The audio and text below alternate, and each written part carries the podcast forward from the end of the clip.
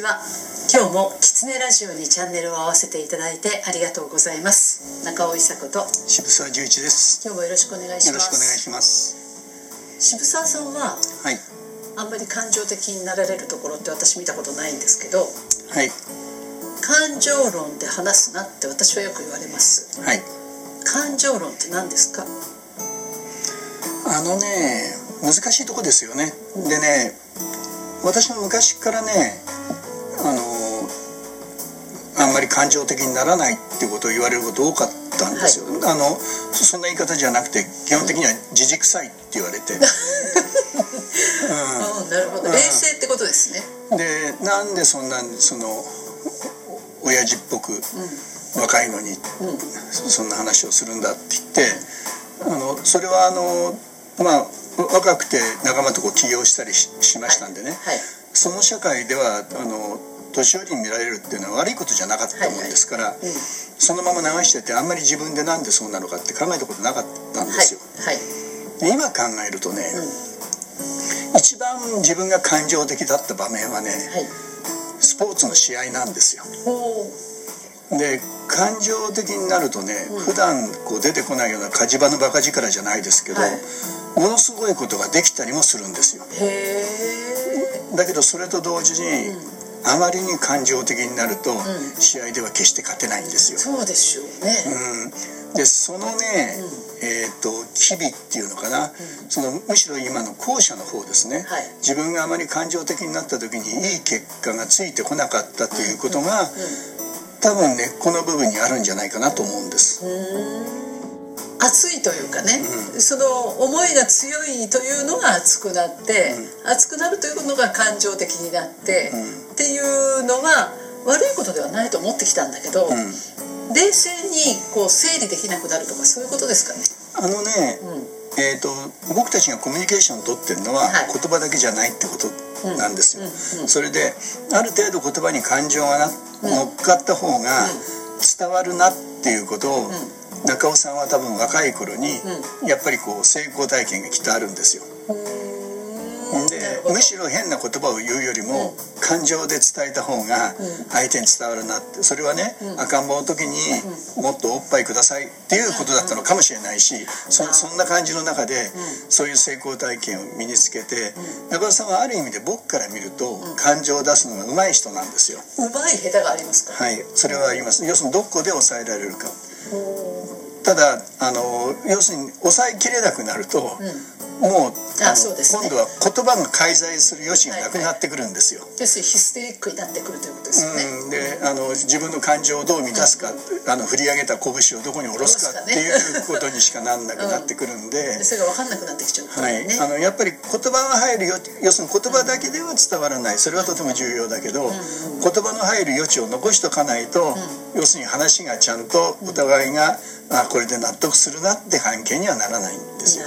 これはあのもう地域の合意形成もそうですし、はい。はい。会社の毎日のマネジメントも全く同じですよね。でもなんか強く言うことによって押し付けてしまったというね、そういう感覚にもなりますよね。ねこれはね、受け手によって全くこれ違うんですよ。そうなんですよね。そうそういうあのそういうものに対してものすごくセンシティブっていうかね、はい。敏感に反応されて、もう言葉の内容は全部忘れちゃったけど、怒られたってことだけが残っちゃう残ってるっていう人もいれば、あんなに怒ったのにバジと風で、こいつ何考えてんのかなっていう 人もいるんです。だからそれはもう個人によってまるで違うから何が良くて何が悪いではないですね。ってことは、相手がどういう人かとか、どういう言い方をすれば伝わりやすいかとかっていう、その人柄まで見て話さなきゃいけないってことですよね本当は。最初の1分でね最初の1分、ね、最初の1分でどのぐらい感情と言葉のバランスをどのぐらい、もっと言ってしまえばその非常に認知的な領域と非認知的な領域を どのぐらいのバランスかっていうことを瞬時にこれは要するに身につけていくと、人間関係は間違いなくあのいろんな交渉事やなんかは前に進むようになります。なるほどね、でそれが親父臭いっていう表現になるんですよ。なるほどね、うん。それはだから必然的に身につけられたわけですよね、身につけてあの要するにスポーツの場、それから今度はいきなりそれが経営者の場にこう置き換えられた時に、まあ多分こうこうやろうではなくて身についてきた私の技能なんだと思うんですよね。なるほどね、うん、だけどやはり私今でも覚えてますけど、農学部の学生だった頃かな、やはり愕然としたのは田舎に行った時に、言葉のない世界なんですよやっぱり。でそれは今にして思えば皆さんあんまりその言葉に頼ったコミュニケーションを取ってなかったということなんですけど、その時は分かんないじゃないですか。で言葉を全然投げかけてくれなくてしかもね表情もないんですよ。ああそうかもしれない。でじーっとした固まったような表情で言葉がない。それは怖かったですでいきなり丼が出てきて、一升瓶が横に出てきて、って言って差し出されるんですよでもそれをね、うん、飲まないと、もうこっから一歩も始まらないっていうその経験はねそれは若い頃は怖かったですね。やっぱり田舎に行った時の。逆に得意だったかもしれない。そう。あの多分中尾さんをお見受けするところはとても得意だって、はいね、中尾さんの個性をパッと出しちゃってそれが嫌われない個性を持ってらっしゃるんで明るいし、うん、それからまああのそれはセクハラだって言われるかもしれないけど、やっぱり女の子だからっていうそれはね私の時代はだいぶそれで許してもらいました。そうですよね、年配の人から見たら、あのキャピキャピした女の子っていうのは、キャピキャピは私の人生ないですけど。まあそうですか、は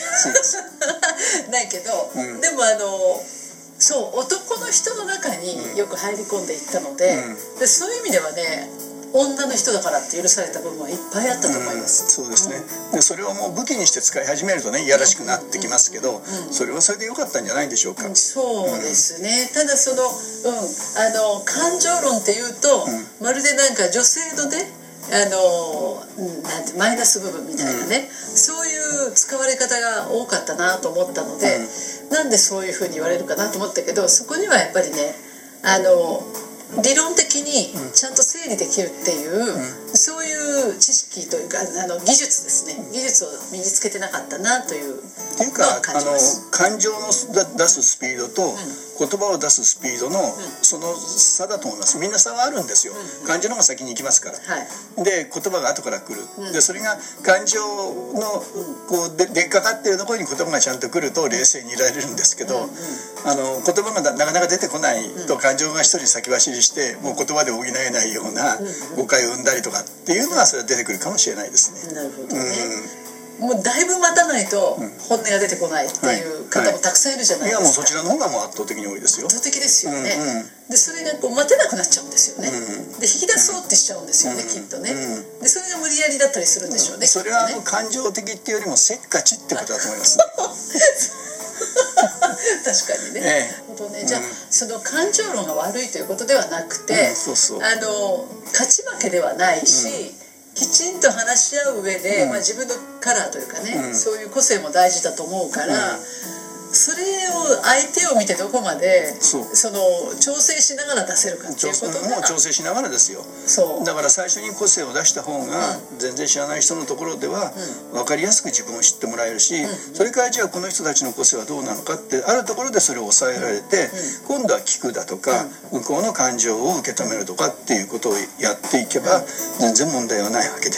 最初から最後までこっちのペースで喋ってしまうと辛いなっていうそうですよね。そうなんだけど、うん、で私の場合はね、うん、まああの出過ぎなんで抑えればいいと思うんですけど、うん、あの出せない人っていますよね,、いますね。そういう人たちはあの私は出した方がいいと思うんですけど、最初にその出すきっかけみたいなそういうのってなんか訓練ですか？あのね、僕まあ訓練という訓練ですけど、私癖つけたんですよ。えー、そうですか。それはね、はい。相手を祈るってことなんですよ。また難しいこと言いますね、うん、私はそれが向いてました。なるほど。そのその人の波長に合わせる時間を、はい、あれそれは何も人だけじゃないんですよ、うん、動物にしても、うん、植物にしてもですけど。なるほどね。その時間を持つことが、私には成功体験が多かったから、距離の取り方。私はなんとなくそれが癖になってます。うん、それを分かり合おうとする念ですね。そうですね。それをまあそれはねもう場数踏むしかないんだと僕思うんです。なるほど、えー、やはり多くの人に会ってその試行錯誤をやってるとそれは成功だけじゃなくて失敗もたくさんありますけど、はい、だんだん身についてくるもんだと思いますよ。ああそうかも、うん、今ね思い出したのは、うん、昔はどうしたって学校を何回見てても弾けなかったものが、うん、20年ぐらい経って急に弾けることがあるんですよね。それと一緒かもしれません、ね、そうかもしれないですね。ようやくその20年経って、うん、その距離が分かったっていうことですよねそうですね。それは本もそうですよね。そう。そうかもしれない、だから相手がたまたま人なので、うん、そういうそのなんていう感情論になったっていうようなことになってますけど、はい、本来は分かり合うということですよね。そう本来は分かり合うですね。でそれから相手がねこれ、まあ、難しいのは本当に感情の中にいる時には、うん言葉では絶対返せない場合があるんですよね。だから感情には感情で返さなきゃいけないことがあるんですよ。なるほど。感情論もそこまで来るとすごいですね。だけど感情論があるから人間らしいんですよ。なるほどね、うん、今日もキツネラジオを聞いていただいてありがとうございました。キツネラジオは毎週月曜日に更新の予定です。来週もまたチャンネル登録をして聞いていただけると嬉しいですそれではまた。